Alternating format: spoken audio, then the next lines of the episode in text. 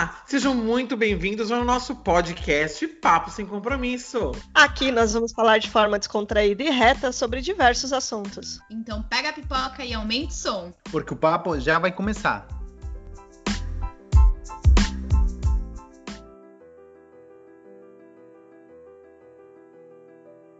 Olá, pessoal, seja bem-vindo a mais um Papo Sem Compromisso. Aqui é a Priscila. Oi, aqui é a Daniela. Aqui o Marcelo. Aqui é o Cadu. E o nosso tema de hoje, nós vamos começar falando um pouquinho sobre a palavra ansiedade. Nós vamos falar um pouquinho hoje sobre ansiedade no nosso programa. Porém, a gente não vai falar do ponto de vista clínico, do ponto de vista psicológico e do ponto de vista psiquiátrico, porque nós não temos nenhuma formação nisso. A gente vai falar da ansiedade, que é aquela que nos deixa nervosos no dia a dia, não é mesmo? Então, de acordo com Michaelis, a ansiedade é um sofrimento físico, psíquico, aflição, agonia, angústia, ânsia e nervosismo. Então, já vou falar um pouquinho hoje daquela ansiedade que a gente tem no dia a dia. Uh, uma pessoa que não tem nenhum tipo de transtorno de ansiedade, tá? Então, como que a gente passa no dia a dia hoje? Como que a gente está enfrentando essa essa ansiedade que cada dia que passa parece que está aumentando, né? A gente acha assim. A gente sempre escuta pessoas falando que vivemos tempos difíceis. E aí, quando a gente ouve isso, a ansiedade que vem é algo né, cada vez maior. Esse dia eu estava vendo também uma entrevista no canal do Dr. Drauzio Varela, de e ele estava falando exatamente sobre isso, que a ansiedade sempre vem antes de uma notícia ruim. Então, as pessoas, quando elas ficam ansiosas, na maioria das vezes, a ansiedade é porque elas esperam no fundo delas que vai vir uma notícia ruim. Então elas antecipam essa notícia. Mas a gente sabe que a gente tem ansiedade com um montão de outras coisas, né? A gente tem ansiedade para saber, por exemplo, quem vai ser o próximo eliminado no paredão do Big Brother. Isso não é uma sensação ruim para mim, é para a pessoa da casa. Quando vai viajar. Ah, fica ansioso para saber quando vai viajar. Ai, super, vai tirar super. férias um dia antes ali, não consegue nem dormir um dia antes, meu filho, tem gente que você consegue começa a falar agora de férias, que a férias é assim, em outubro. A pessoa está ansiosa desde agora. Não, tem que já antes. Né? A pessoa já começa a comprar coisas, fica naquela ânsia. Você vai falar, nossa senhora, vivo num país consumista. Você vai falar do Black Friday, a pessoa já vive aquilo. Desde o começo de novembro, fica acompanhando oferta. Já reclama das filas que não aconteceram ainda. Já reclama das filas. Então, assim, a gente tem ansiedade, que é aquela realmente que a pessoa tem que procurar um tratamento psicológico. Se ela tiver um toque, se ela tiver outro tipo de transtorno do, de ansiedade, tem vários tipos, né? Então, por exemplo, a gente tem uh, o transtorno obsessivo compulsivo, que é o que a gente mais conhece, tem o pânico também, que é uma coisa super pesada, né? Que a pessoa precisa tomar medicamento por causa disso. Tem o transtorno da ansiedade generalizada, que é o TAG. Então, tem a fobia social, tem aquela pessoa que não consegue ficar com pessoas ao lado.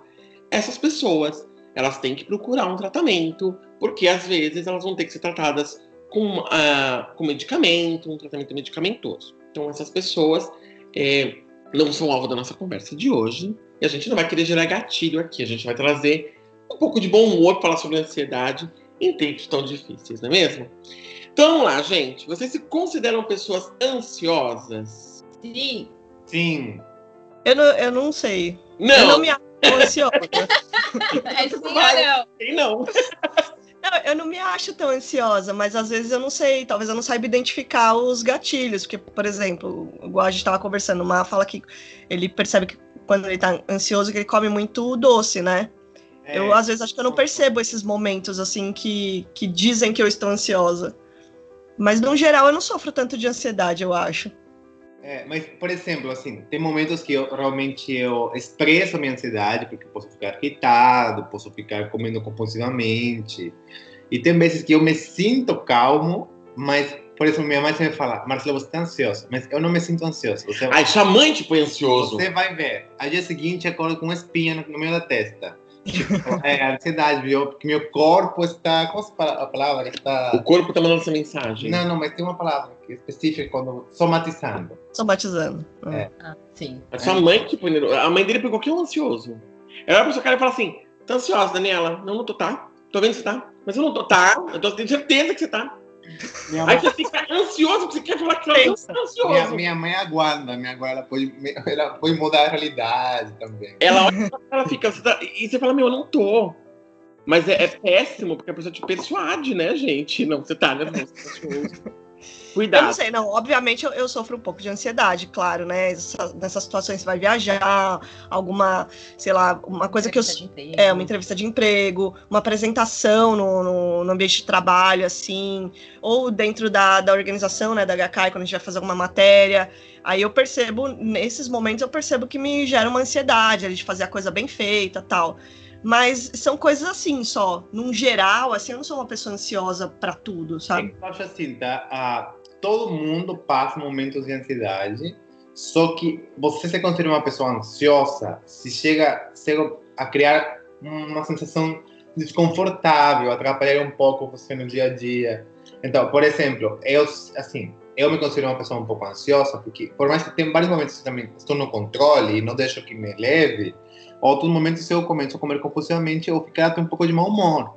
Então, aí já, eu me considero ser ansioso porque já me afeta, não num nível assim, surreal, que vou estourar, mas eu sinto, tipo, que eu não estou na minha melhor vibe, né? Uhum. No- no- na, na socialização ali te atrapalha. Você, Carlos, você se considera ansioso? Negativo. Muito, negativo. Muitão, muitão. Eu sou super ansioso, gente. Pra De mim, 100 a ansiedade. mil, qu- quanto que você se considera ansioso? Ai, mil, mil e cinco. Olha, eu tenho ansiedade com qualquer coisa. Qualquer coisa me deixa ansioso. Então, assim, eu roo muito as unhas, eu puxo o cabelo. Eu tenho todas as técnicas de uma pessoa ansiosa. Eu roo unha, puxo o cabelo. Tenho frase igual. Agora é técnica. Uma né? técnica muito importante. Não, é verdade. Uma das, uma das identificações de uma pessoa ansiosa é se ela usa o mesmo tipo de frase quase sempre em momentos de tensão. Mas Ah, é? Ah, é? Exato, tem pessoas que têm momento de tensão. Eu trabalhei com uma moça que ela usou uma frase que era assim, entendeu lá para poder fazer? Era tão forte a tensão dela que ela repetia essa frase em contextos totalmente perdidos. E eu descobri, por causa de duas pessoas que vêm aqui na minha casa sempre, duas amigas que vêm aqui em casa sempre, que eu uso uma frase muito. E, e depois que eu percebi que elas começaram a me, a me zoar por causa disso, eu comecei a perceber que realmente, momentos que eu tô mais tenso, que eu quero me expressar, eu uso muito. Que é uma frase que assim, o ponto é. Eu começo ah, com o ponto é. fala bastante. É, então, o que acontece? Cada vez que eu tô nervoso, cada vez que eu tô buscando na minha mente a palavra ou expressão, eu vou usar o ponto é. Então, são aquelas âncoras de fala. Então, pessoa muito ansiosa tem manias de repetir frase. Tem gente, por exemplo, que usa o tipo, né? Como se fosse uma vírgula. Ah, então, porque tipo, eu peguei, tipo, eu saí, tipo. Isso é uma muleta Não, vocal. Não, não, eu sei, mas a gente tem que separar, porque tem vícios de linguagem que podem ser associados à ansiedade, que eles meio que dá gatilho, e tem pessoa que tem próprio vício de linguagem porque Não, tem pessoa que tem vocabulário curto com 10 palavras e não consegue fazer muita coisa, não tem articulação, né? Tá ok?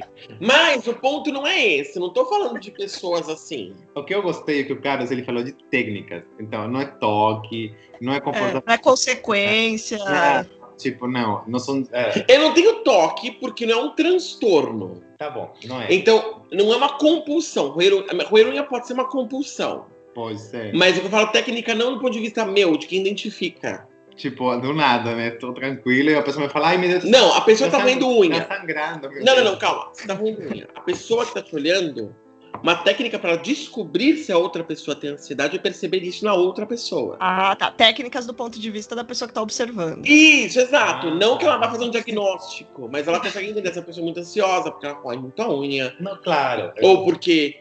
E aí eu tô falando, tem pessoas que em momento de estresse, você sabe como é que funciona o contexto da pessoa.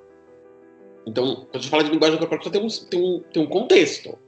Se a base dela de fala, em qualquer momento, usar o tipo a cada dois segundos, isso não quer dizer nada.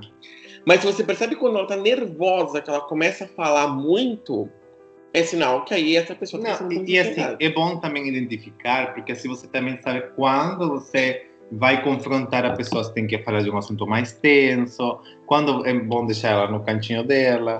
Porque tem pessoa que, por exemplo, uma vez trabalhei com uma pessoa que era, não era super problemática, era um pouco problemática, não, não, não vou exagerar. E ela, por exemplo, ela tinha uma condição na pele que era mais sensível, e ela se coçava. Só que tem momentos que você, as, a, ela tinha um machucado que ia chegar o osso dela. Então aí eu, aí eu sei que. Assim, tô exagerando, né? mas eu falo: se a condição dela estava pior, não era porque a condição médica piorou, eu acho porque o nervoso dela piorava e era visível. Então, às vezes eu não levava o pessoal que ela, quando ela ficava um pouquinho difícil, porque eu falo: se a pessoa não tem autocontrole para nossa pessoa não se machucar, imagina ela ter controle comigo. É, exato. Sim. Então é isso. Então, eu sou uma pessoa bem ansiosa. Eu não vou mentir, não. E, minha- e qualquer coisa me dá ansiedade, tá? A pessoa chegar pra mim e falar assim. Agora indo pro lado mais cômico, né? Pra não conversa como pesada. Você quer me matar? Alguém fala assim pra mim, nossa, uma coisa pra te contar. Conta, ai, agora eu não consigo. Meu, então não começa. Nossa! Você não fala isso pra mim também. Eu não começo, meu. Nervosa. É. Aí, eu tenho uma coisa pra te contar amanhã. Não, então por que você fala agora, inferno? Fala amanhã, porra. É, A Mas o que acontece? A outra pessoa também é ansiosa, que é pelo menos antecipar a fofoca. Só que eu odeio fofoca de extripador, eu vou contar uma parte hoje, uma parte amanhã. Gente, conta tudo! Sabe? Olha, tem uma coisa pra te contar. Conta! Não, agora eu não consigo, só amanhã. Ah, vá dormir. Olha, antes de perder o momento, eu, eu também tenho umas frases que eu repito quando estou estressado, são xingamentos. Porque, assim, eu quando. é, assim, eu percebo, eu falo. não- eu acho que não falo muito palavrão, mas quando chega um ponto de ansiedade muito alto, tipo, no- tipo quando eu estou no trânsito, por exemplo, eu xingo, eu xingo muito no trânsito. Eu não xingo as pessoas, porque ninguém me ouve, não abre a janela, mas eu xingo muito pra dentro, tipo, dentro, assim, só pra É, uma relaxadinha, assim. pra desestressar, né? Carregar. Ajuda. Então, e, e a pessoa chega pra mim e fala: Eu vou te contar uma coisa amanhã. Não consigo, gente. Ou fala agora ou não fala, entendeu? Não dá, não, não suporto. É, outra coisa que eu, que eu. que me dá muita ansiedade, por exemplo, e por isso que eu parei de assistir, são séries. Eu odeio assistir série por causa disso. Jura? Eu só Jura? entro no Netflix pra ver uma série se eu sei que aquela série já acabou. Ah, sim. É. Porque também. se eu sei que, meu, vai ter uma terceira temporada que vai ser gravada ainda, eu já fico nervoso. Porque tem séries que tem um fim. Tem coisa que não tem. Aí você fala, meu, o, filme pra mim que era gatilho, era o Senhor dos Anéis, aquilo me tinha irritado. Você vê o filme acabava numa ponte, você fala, meu, e agora? Bom, daqui a seis anos sai um novo filme. Gente, eu odeio. E aí, minha filha, vai começar todos os, os hates da vida. Eu odeio o filme da Marvel. odeio. Não suporto. Eu fico estressado. Eu me irrito. Eu durmo pra não ficar estressado. Porque você vai ver o filme, o filme acaba no meio do nada, numa cena bosta, e você fala assim, meu, e agora? Ah, tem que esperar o próximo. Não é cena bosta, o filme não é ruim. É você que não sabe Não, não, esperar. não, não, não, não. Explica uma Vir as coisa. coisas Ah, na hora é- certa. Não, mas não é não vir na hora certa. É que vai demorar, às vezes, dois, três anos. mas aí, é quando você for assistir de novo, você vai ter que lembrar lembrar o que você sofreu, né? Mas o processo é esse. Mas Ou não é você, processo, eu- eu ou você não assiste, espera sair tudo, ou você passa por esse estresse, Não. ansiedade. Eu espero. Mas o que acontece é que é o seguinte: quando sai qualquer filme da Marvel, qualquer filme da Marvel, Super Vovó contra o Cachorro Biônico, todo mundo comenta. E fica só aquilo, o dia inteiro aquilo comentando. E aí, ir ao cinema ver um filme da Marvel, pra mim, é o pior gatilho de ansiedade. Se é uma coisa que eu detesto, é isso na minha existência. Eu fui ver aquele filme lá do, do Thanos, que ele cruza o dedo e morre, esqueci o nome daquela. Qual é o nome daquele filme? É, não não importa. O sério. último filme lá, aquela coisa horrível. Tô lá, três horas, o filme não começa. Gente, eu tô indo pra ver um filme de super-heróis. Vamos começar com esse conceito. Eu estou indo pra ver um filme de super-heróis. O que, que eu quero? Ver poder, raio, gritaria dedo no cu. Não, eu fico uma hora e cinquenta e cinco vendo uma história de uma mulher numa casa, New Jersey, com o cachorro, e briga com o cachorro, e é feliz, e o cachorro gosta dela, e tem amiga, e a amiga chega, e vai, abraça a mãe, e vai, abraça o filho, e vai trabalhar, e tem uma vida besta no escritório. Sempre é assim, filme da Marvel, gente. Vamos conversar. Tem sempre um contexto que é a pessoa tem uma vida comum, numa casa qualquer. Ah, vive uma vida e come um pão, uma torrada, pula uma torrada na Eu, eu torradeira. gosto, tipo, o Carlos. O Carlos ele fala que a vida qualquer tem uma casinha em New Jersey, né? Tipo, É, não. olha. Mas você tem que quer, contextualizar da onde a pessoa É veio. Primeiro que é sempre americano. É muito difícil. Tirando Pantera Negra, é muito difícil um herói que não esteja nesse círculo aqui dos Estados Unidos, né? Porque é um país que precisa de É, proteção. isso é um preconceito também. Ah, mas é onde foi que um herói brasileiro. Hã? Da onde nasceu as histórias, né? Quem escreveu. Vai. Não interessa, gente. O Wakanda não fica nos Estados Unidos. Tem uma história com o Wakanda. Porque não pode ter uma história pra contar um, um super-herói argentino. Enfim. Aí, a- eles criam cidades estranhas que não tem lá que nem a Wanda, vira uma cidade que não existe. Tipo, é uma cidade do leste europeu, pelo sotaque, mas você fala, meu, cidade não existe, Sokovia lá. E aí, é sempre uma casa, começa a história pra contar a história, vai. A Priscila Esmeralda. Aí vai contar a história da Priscila Esmeralda. Aí a Priscila pega, ela vai, aí mostra a vida dela, ela tomando um café, ela trabalhando na- lá na, na- na empresa, e vai, e vende. Sempre é um pouco estabanado. Sempre é uma coisa meio clichê, meio bocoió. Aí tá lá, aí uma hora e meia contando uma história morta. Já morri de dormir. Aí nos últimos 20, 30 minutos de história, ela descobre o poder dela e ela vai destruir o mal. Aí acabou a história. Aí começa a passar aqueles letreiros da Marvel que fica a vida inteira. Que eu nunca soube quem era o contador de um filme. né? Eu sou obrigado a saber na Marvel. Porque tem que acabar aquilo, porque vai passar 5 segundos de uma bomba que vai dar um entender de um próximo filme. Aí você vai no cinema ver essa história toda. Aí você fica lá num filme de 43 horas e 15 com essa história completa. E nisso sempre vão ter dois nerds atrás de você contando os spoilers da história. Não, porque na história no, no gibi não é assim. Nossa, eu acho que será que vai ser isso? Não, porque no gibi ela morre nessa hora. Não, porque. Você fala, meu, cala a boca. Bom, Aí fica aquele nerd punheteiro atrás de você. Mas o, o resumo de tudo isso não é Carlos não gosta de filmes ou séries de super-heróis e Carlos não precisa assistir?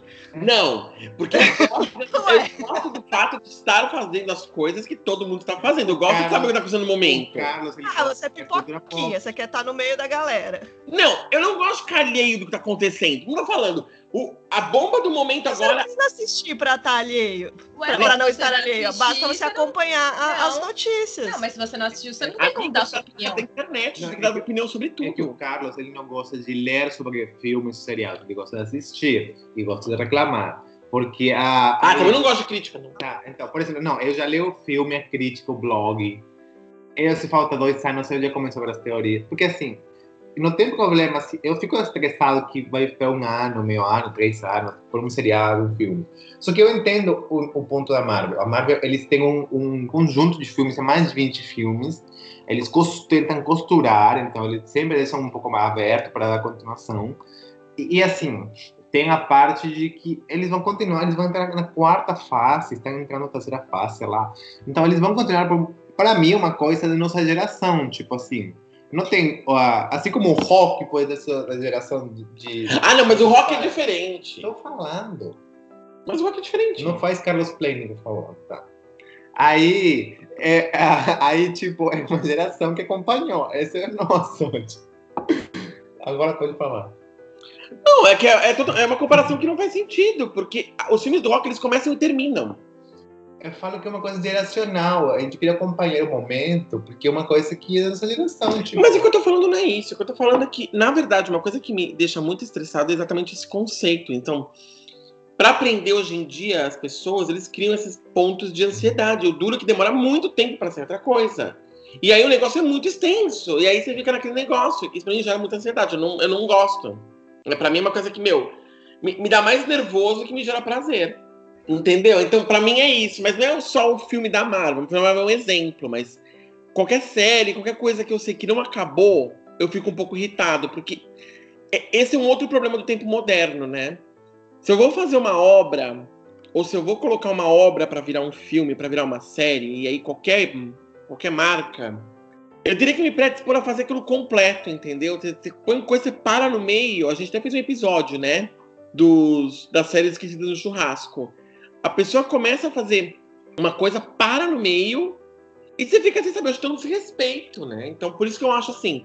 Eu só vejo uma série quando ela é terminada e, e- e me dá muito. É que a gente tem um trauma criado por Supernatural, porque durou tipo 15 temporadas, criou muito estresse. Mas também nunca me deu per- estresse. Perdi o assunto. Não, mas. Não, mas, mas foi uma coisa que me deu estresse, por exemplo, porque eu sabia que a última temporada ia ser gravada uma hora. Eles viviam renovando o contrato. Agora, por exemplo, você viu uma série muito boa e de repente fica assim. Por exemplo, eu vi aquela série La Caça de Papel, por exemplo, uma série que eu gostei muito, achei muito boa aquela série.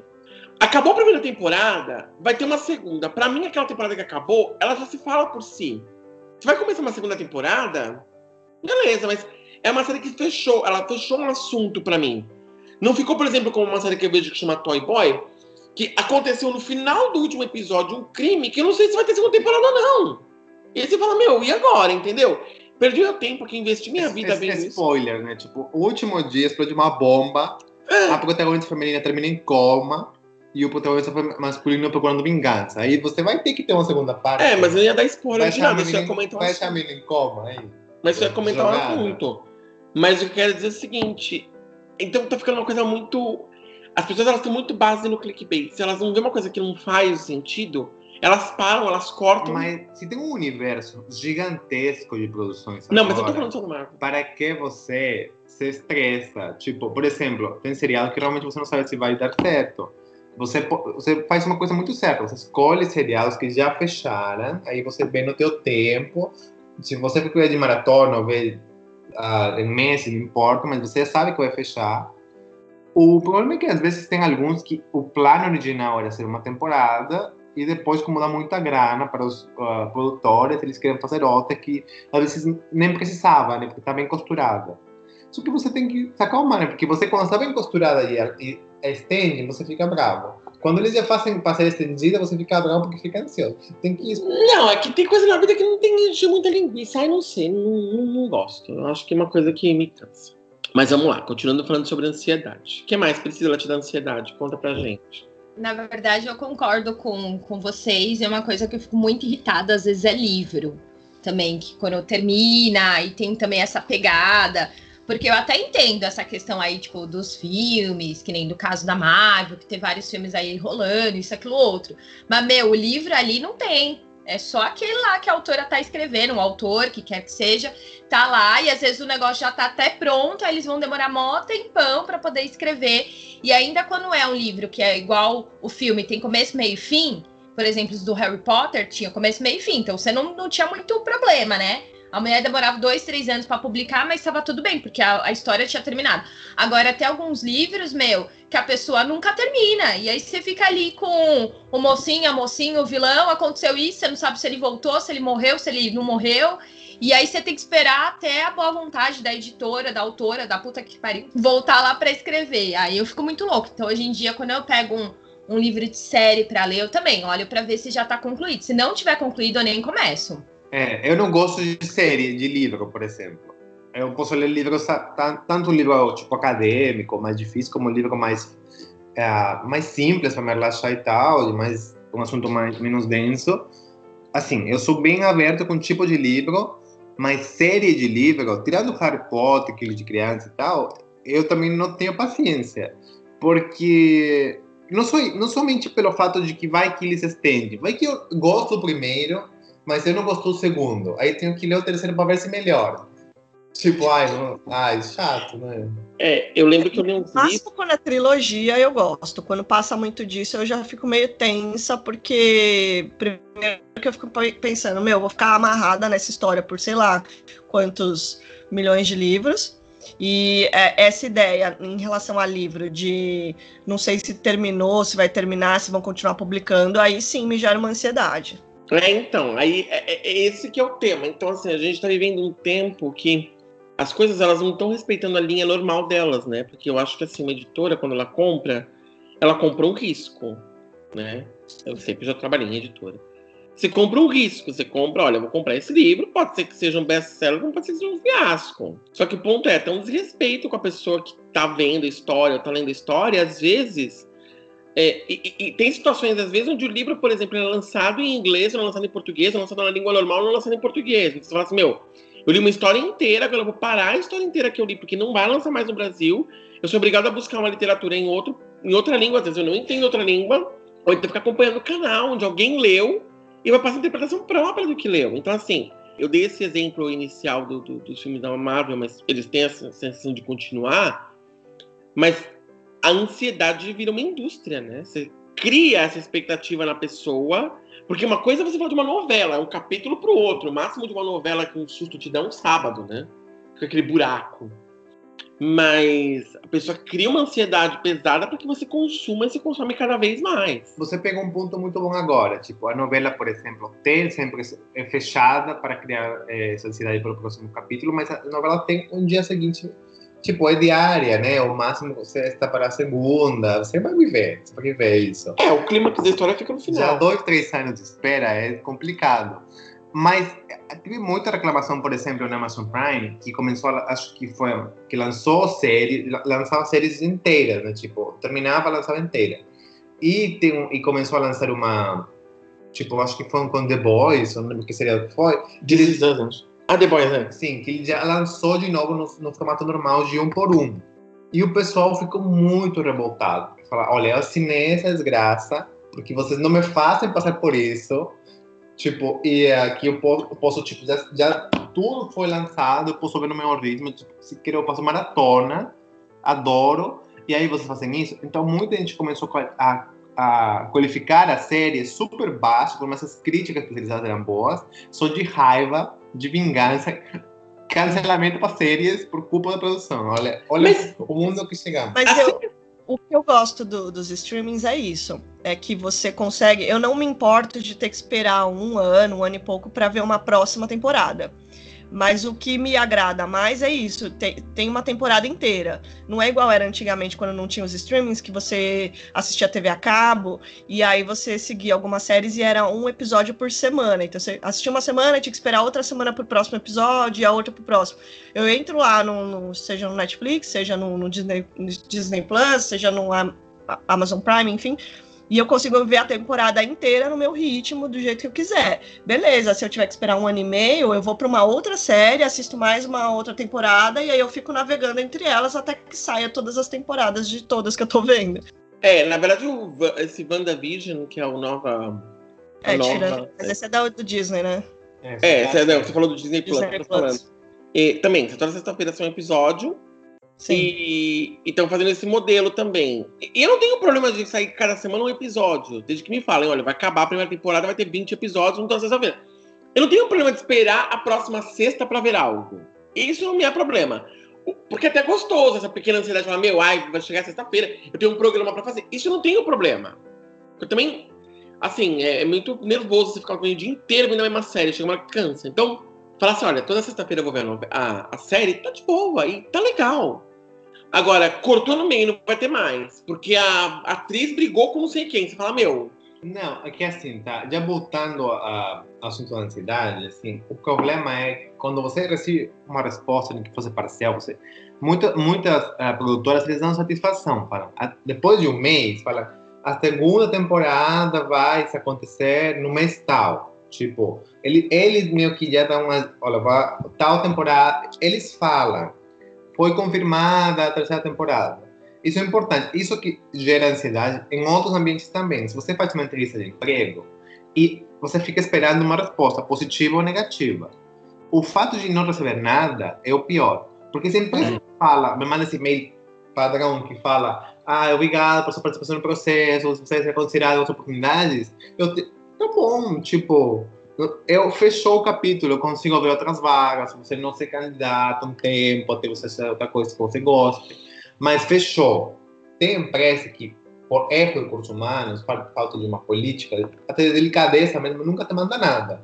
Tipo, passou dois anos e meio, continuo esperando resposta, e um monte de que nunca chegou nem chegará.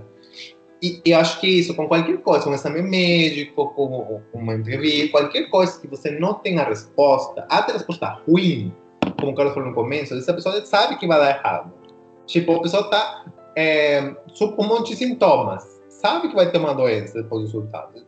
Assim, sabe que não é uma gripe, ela sente que é uma coisa pior, mas não tem nem resultado. Por isso tem pessoa que quando procura uma, o diagnóstico médico não tem a resposta, ou tem um pessoa, qualquer coisa, qualquer processo que a gente não tem um, pelo menos dicas, ou pelo menos uma resposta parcial, a gente fica louco. A gente fica viajando, a gente acha pior. Nesse ponto, a gente fala um pouco da automedicação, né? Se, hoje em dia, por exemplo, estava é, lendo dia uma matéria falando que muita gente, quando vai no médico, às vezes já pré-procura o que tem no Google e vai chegar no médico já com esse preconceito, porque ela entra num desespero tão grande que ela coloca os sintomas que ela tem, o Google vai dar qualquer resposta. E às vezes a pessoa começa a desconfiar do médico, porque o médico dá uma resposta diferente. E a pessoa fala, ah, não, mas é que eu vi que é isso. Às vezes dá certo, às vezes dá errado, né? Por exemplo, eu tive uma ex-chefe minha que ela descobriu que estava com malária via Google, porque ela foi no médico, não saiu o resultado. Não era feito muitos exames de malária, tô falando em 2013, 14. Não, 13 2008, 2009. E não tinha, não era feito diagnóstico de malária, ela tinha sintomas de malária, mas ninguém sabia. Foi no hospital muito bom, inclusive, um hospital israelita que nós temos aqui no Brasil, não vou falar qual. E aí ela pegou e ela foi no, no médico, e a cunhada dela falou assim: Meu, olha, eu tô mandando no Google seus sintomas, porque ninguém descobriu que ela tinha. Será que não é malária? Aí foram pedir pra fazer o teste dela, ela tinha realmente malária. Pode acontecer dar certo? Pode, mas tem vários outros casos que, por exemplo, a pessoa tá com problema de gases, mas sei lá, vou infartar. Porque ela fala, compressão no peito, dor para andar, sentimento de, de cansaço, sabe? Tá, tá infartando, essa pessoa primeiramente com gases. Então, e, e, parece piada, mas não é verdade. Então, essa demora também gera esse automedicamento, que é um não, problema. Eu, eu não acho errado que a pessoa dê uma olhadinha, porque às vezes ela meio que já tem uma, mapeia aqui na cabeça dela. O problema é você não ouvir o médico. Exato. Se você vai com, olha, acho que é isso, o médico fala, olha, não, olha, não é tão ilógico, vou fazer um exame. Ou se você fala, não, você realmente não tem nada a ver, acho que exame não é preciso, porque seu caso é outro. O problema é quando a pessoa quer se dar, tipo, o título de médico, autotítulo de médico online, né? As, tem muito, a, agora, por exemplo, temos o um negócio do, do Covid, tem as recomendações oficiais, tem é, algumas divergências dos especialistas, tem divergências dos especialistas. Esse não é o ponto. O ponto é que tem uma pessoa que faz uma própria interpretação da realidade. Tipo, a pessoa quer dar opinião de vacina ou de medicamento. Uma pessoa não é, não é da saúde. Não sou nenhum médico, não tem nada a ver com a saúde. A pessoa tem uma profissão nada a ver. Tipo, e ele quer, assim, ele quer dar uma, uma solução. Tipo, acha que a resposta dele é superior a, aos milhares de especialistas graduados, pós-graduados, em trabalho conjunto, trabalham em pesquisa, tipo, a, a 200 anos, aí a pessoa quer ter uma resposta. Não, mas o que acontece é isso. É, então... Caga para todo todo estudo que, que um monte de gente aí levou anos é, tem que mas, fazer. Mas faz parte do processo científico, né? Para todo não existe uma verdade absoluta. Então, para todo estudo vai ter um contra-estudo, claro. o que é muito saudável. Por exemplo, quem nunca, né, viu que hoje... É no âmbito da discussão, né, não no âmbito do automedicamento. Ah, não, claro, claro, claro. pessoas ah, é, ao contrário. É eu falo dos múltiplos médicos, por um exemplo. Quantas vezes a gente já não escutou, né? Você liga o TV hoje, o ovo é um inimigo, amanhã o ovo é um amigo, depois o ovo é um Sim. inimigo, depois o ovo é... É, é legal não, essas coisas. Claro, mas eu falo assim, se você não, está, não gosta da, da opinião do teu especialista, você pode procurar outro especialista e ele te dá talvez outro tratamento, outra opinião, aí você segue o que você sentir melhor. Uhum.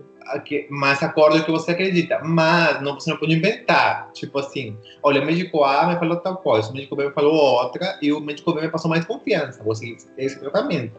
Não, eu vi na, no WhatsApp, minha tia me mandou que eu tenho que tomar curcuma, que curcuma que vai me curar. Então, isso está errado e vou, e vou largar minha, meus medicamentos. Tipo, isso aqui faz sentido.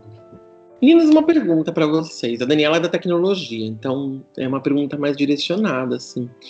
Vocês acham que a quantidade de informação que nós temos hoje aumenta o nível de ansiedade das pessoas? Sim, eu acredito que sim. Eu acho. Hum. É, que, é que assim, a minha visão nunca é o problema não é a informação, sabe? O problema é como as pessoas. A gente até falou disso no, no outro episódio, eu não lembro qual era o tema exatamente. Para mim, eu acho que quanto mais informação, melhor. O problema é a qualidade né, da informação e como as pessoas usam aquilo. Porque, por exemplo, tem pessoas que recebem uma informação e tem aquele senso crítico, aquele olhar, tipo, ah, isso faz sentido, não faz, compara com, com outras coisas que ela já tem conhecimento, fala, nossa, isso daqui tá estranho tal, e vai e faz uma pesquisa mais a fundo, procura outras fontes. Tem gente que ouve o mais absurdo do mundo e leva aquilo como verdade e fica repassando a informação e gera ansiedade em outras pessoas e fica ansiosa e fala que aquilo não, mas porque eu vi isso no WhatsApp ou porque não, minha mãe me contou, meu tio me contou, fulano me disse, então é verdade. Então, assim, essa, essa alienação é que eu acho que, que é um problema, e não a informação em si, sabe? Uhum. A quantidade de informação em si. Entendi. É, porque uma coisa que eu tenho visto, principalmente nessa época de pandemia, é que assim, gente, manga com leite faz mal era uma verdade universal, né? Eu ia de mãe para avó, avó para filho, e aquela coisa da, manga, manga com leite. Né? Então, mas sabe o que, que é engraçado? Você, tocou nesse assunto que são aquele, aquelas culturas, né? Que a gente traz desde que é criança, vai passando de vó, enfim. É, manga com leite, entrar na piscina depois, ou tomar banho é. depois de comer, essas superstições, digamos assim. Isso eu acho que depende muito da pessoa, de, do, da, da, pessoa ser crítica ou não. Porque isso eu lembro que desde que eu sou criança, eu sempre questionei. Porque eu ficava pensando, meu, mas isso não faz sentido. Por quê?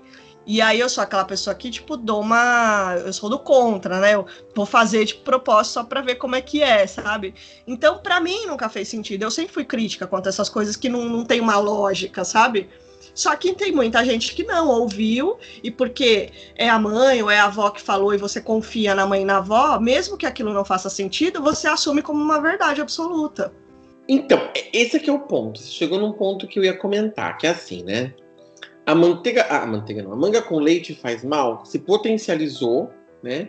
Virou um grande grupo, e esse grupo agora não é só mais a, a manga com leite, que era uma coisa inofensiva. As pessoas elas estão espalhando coisas mais mais sérias até, né? Sim. É porque, assim, tem coisas que são inofensivas.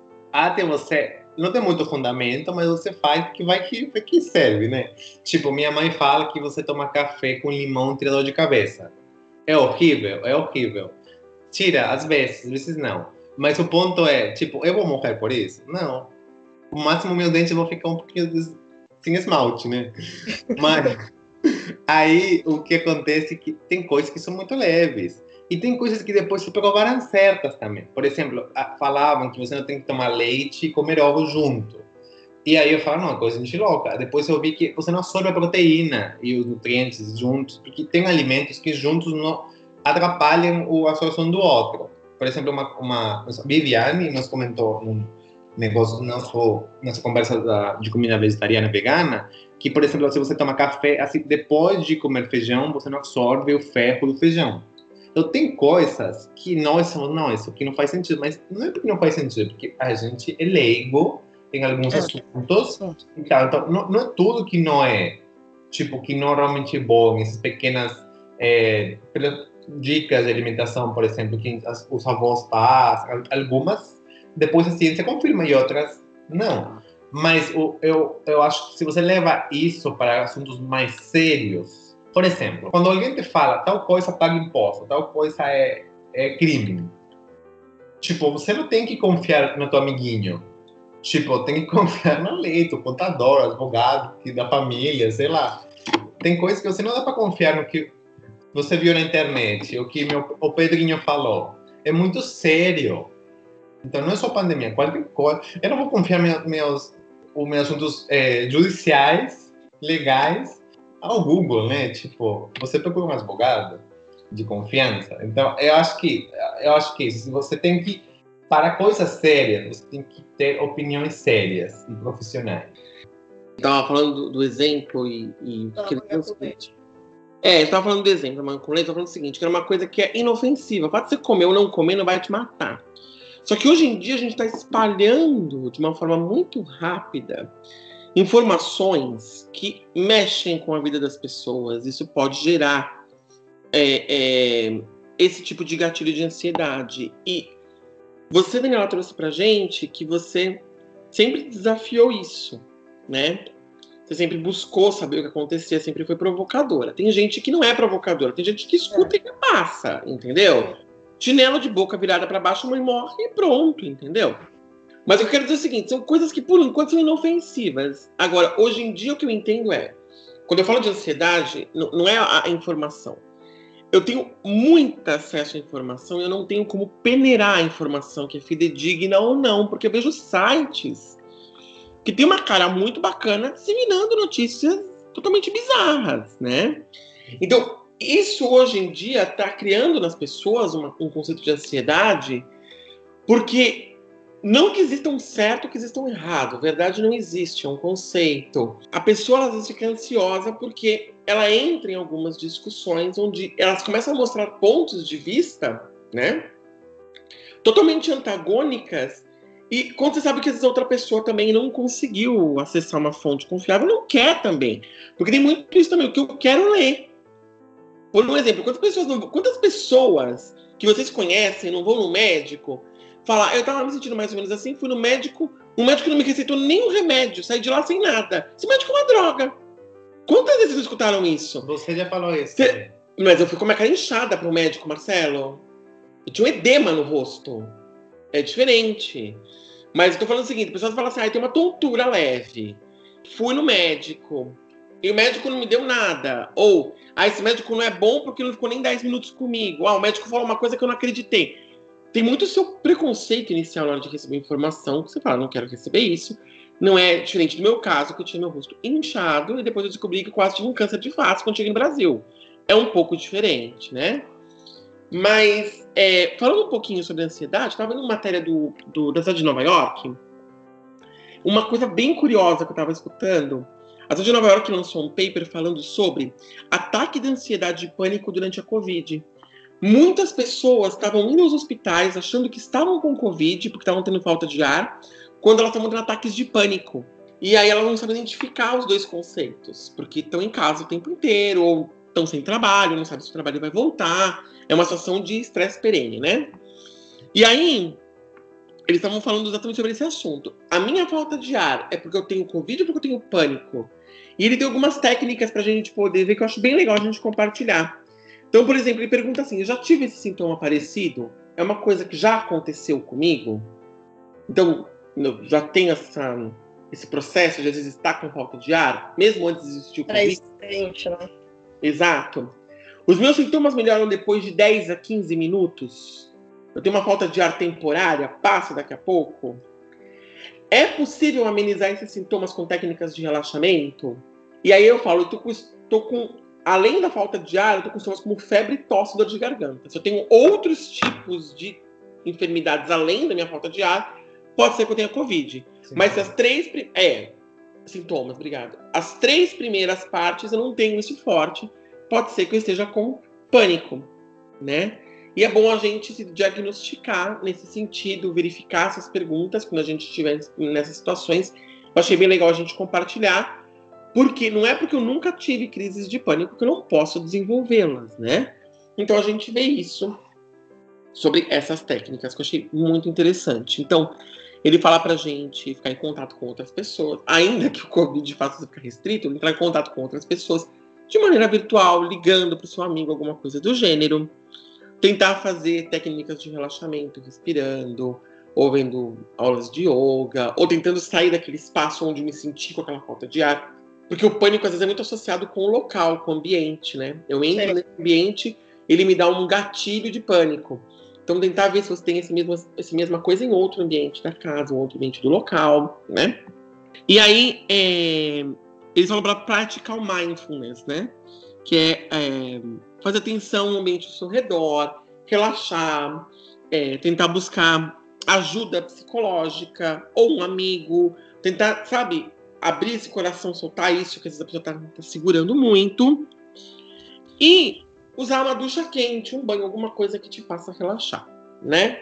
Então, assim, uma conversa, a gente sempre fala que o café às vezes é melhor que um remédio. Né? Tomar um café com um amigo seu, às vezes é muito melhor do que qualquer tipo de remédio. Logo que eu mudei pra cá, eu tive vários momentos que eu ficava ansioso, porque eu tava sozinho aqui, e eu não sabia o que fazer. Então, o que me ajudava muito era a Viviane, que fazia parte de vegetarianismo. Eu ligava para ela, ficava com ela uma hora e pouca no telefone, a gente cozinhava junto, ela fazia a janta dela, fazia a minha. A gente sentava e jantava virtualmente. Parece uma coisa meio assim, mas ajudava muito, porque no fundo, no fundo, está em contato com pessoas, né? Então, sempre ter esses contatos. E como eu posso fazer para ajudar alguém que esteja nesse sintoma? Né? Caso alguém ligue para a gente nesse sintoma, o que a gente pode fazer? Então eles falam assim: primeira coisa, manter a calma, né? Se você mantiver a calma e tiver compreensão e evitar julgamentos, poderá reduzir o pânico da outra pessoa. Pergunte para a pessoa como ela se acalma. Então, o que, que faz ela se acalmar, né? É, às vezes a pessoa sabe, mas ela não consegue fazer aquilo naquele momento. Então você pode ajudá-la. Ajude a pessoa a se concentrar na respiração dela, né? Tipo, calma, vamos respirar fundo, tudo vai dar certo. Tente distrair a pessoa. E aqui tem um ponto bem pessoal que aconteceu há pouco tempo atrás. Tinha uma amiga minha que ela diagnosticou, diagnosticou que estava com câncer. Enfim. E ela me falava assim: será que você pode me ligar para me contar umas piadas? Eu falei assim: gente, como é que eu vou contar piada para alguém que está com câncer, né? Enfim, tentei ligar, tentei ajudar o máximo que pôde. Infelizmente, ela veio a falecer. Mas, assim, essa parte dava para ela um alívio. Pelo menos naquela uma hora de conversa, ela tinha um alívio daquele, daquele sentimento, né? Que é muito importante. E, por último, incentive a pessoa a procurar ajuda. Tem muita gente que ainda acha que você procurar um psicólogo ou você procurar um psiquiatra é sinônimo de que você é, tá louco, que você tá desregulado mentalmente, o que é uma grande mentira. É, as pessoas ainda têm esse preconceito aí, né, de, de terapias e tal. Isso é, é, é um problema muito sério. É um porque pode, pior, pode, pode piorar a situação da pessoa, né? Ou a pessoa nunca vai conseguir sair daquilo, ela não enxerga que ela tem um problema, enfim. Ou que é. ela pode, pode, aquilo pode vir um nossa, aquilo pode vir a ser um problema. É, eu acho que assim, as pessoas elas colocaram na cabeça delas, né, esse pré-julgamento de que procurar um psicólogo ou um psiquiatra porque eu tô totalmente louco, né? Ah, é um problema da América Latina como um todo, um problema global, mas a América Latina é muito forte. As pessoas, elas é, não, não, não se tem uma contagem real dos, das doenças psicológicas psiquiátricas porque as pessoas não procuram profissionais especializados. As pessoas têm esse preconceito dos tratamentos antigos que a gente pode ver nos nos filmes ou na, ou na cultura pop que acha que a pessoa leva choque. A pessoa tem uma imagem muito negativa do tratamento. O, que, o que ela vai ser considerada uma pessoa louca por ter um acompanhamento. Isso que, cria muita subnotificação de casos e, e, por conseguinte, pessoas que não podem ser tratadas. Perfeito. Então, gente, olha, a ideia de hoje foi passar um pouquinho para gente esse ponto de, de, de ansiedade, foi trazer um pouco do assunto de uma forma mais tranquila. Como eu falei, é uma forma que não é a forma médica, mas eu recomendo vocês que acessem canais de médicos que falem sobre ansiedade, procurem pessoas certificadas para falar sobre isso. Se você diagnosticar, assim, se o seu padrão normal, você percebe que está sendo alterado por essa ansiedade, ou que aquilo está te atrapalhando na sua vida cotidiana, procura uma ajuda, procura um, um, profissional da saúde. Seguramente ele vai saber melhor do que qualquer outra pessoa como te ajudar, tá? Às vezes uma boa conversa com o psicólogo pode ser salva, assim, não obrigatoriamente precisa tomar uma medicação, né? Então assim, gente, não um automedicamento, procurem fontes confiáveis, tentem fazer coisas que te causem calma e continue escutando o nosso canal, porque realmente nosso canal é uma das coisas que fazem você sentir calma nesses tempos tão difíceis. Ou raiva, depende, né? Pode ser. A gente começa já a se despedir. É, se vocês tiverem mais curiosidade com relação a algum tema sobre esse assunto, chame pra gente. A gente vai ver se a gente consegue trazer algum especialista na próxima, próxima conversa, se for o caso. Caso vocês tenham alguma dúvida, entre nas nossas redes sociais e comentem, tá bom? Muito obrigado a todos. Beijos, beijos. É isso aí, pessoal. Espero que vocês tenham gostado. Mandem as suas sugestões aí, os seus comentários e fiquem atentos aí aos seus próprios sinais para procurar um especialista se for o caso. Até o próximo episódio. Tchau, galera. Com ansiedade ou sem ansiedade, sigam a gente lá na, no Instagram, que é arroba Papo Sem Compromisso, e no Twitter é Papo Sem Ser. Até a próxima.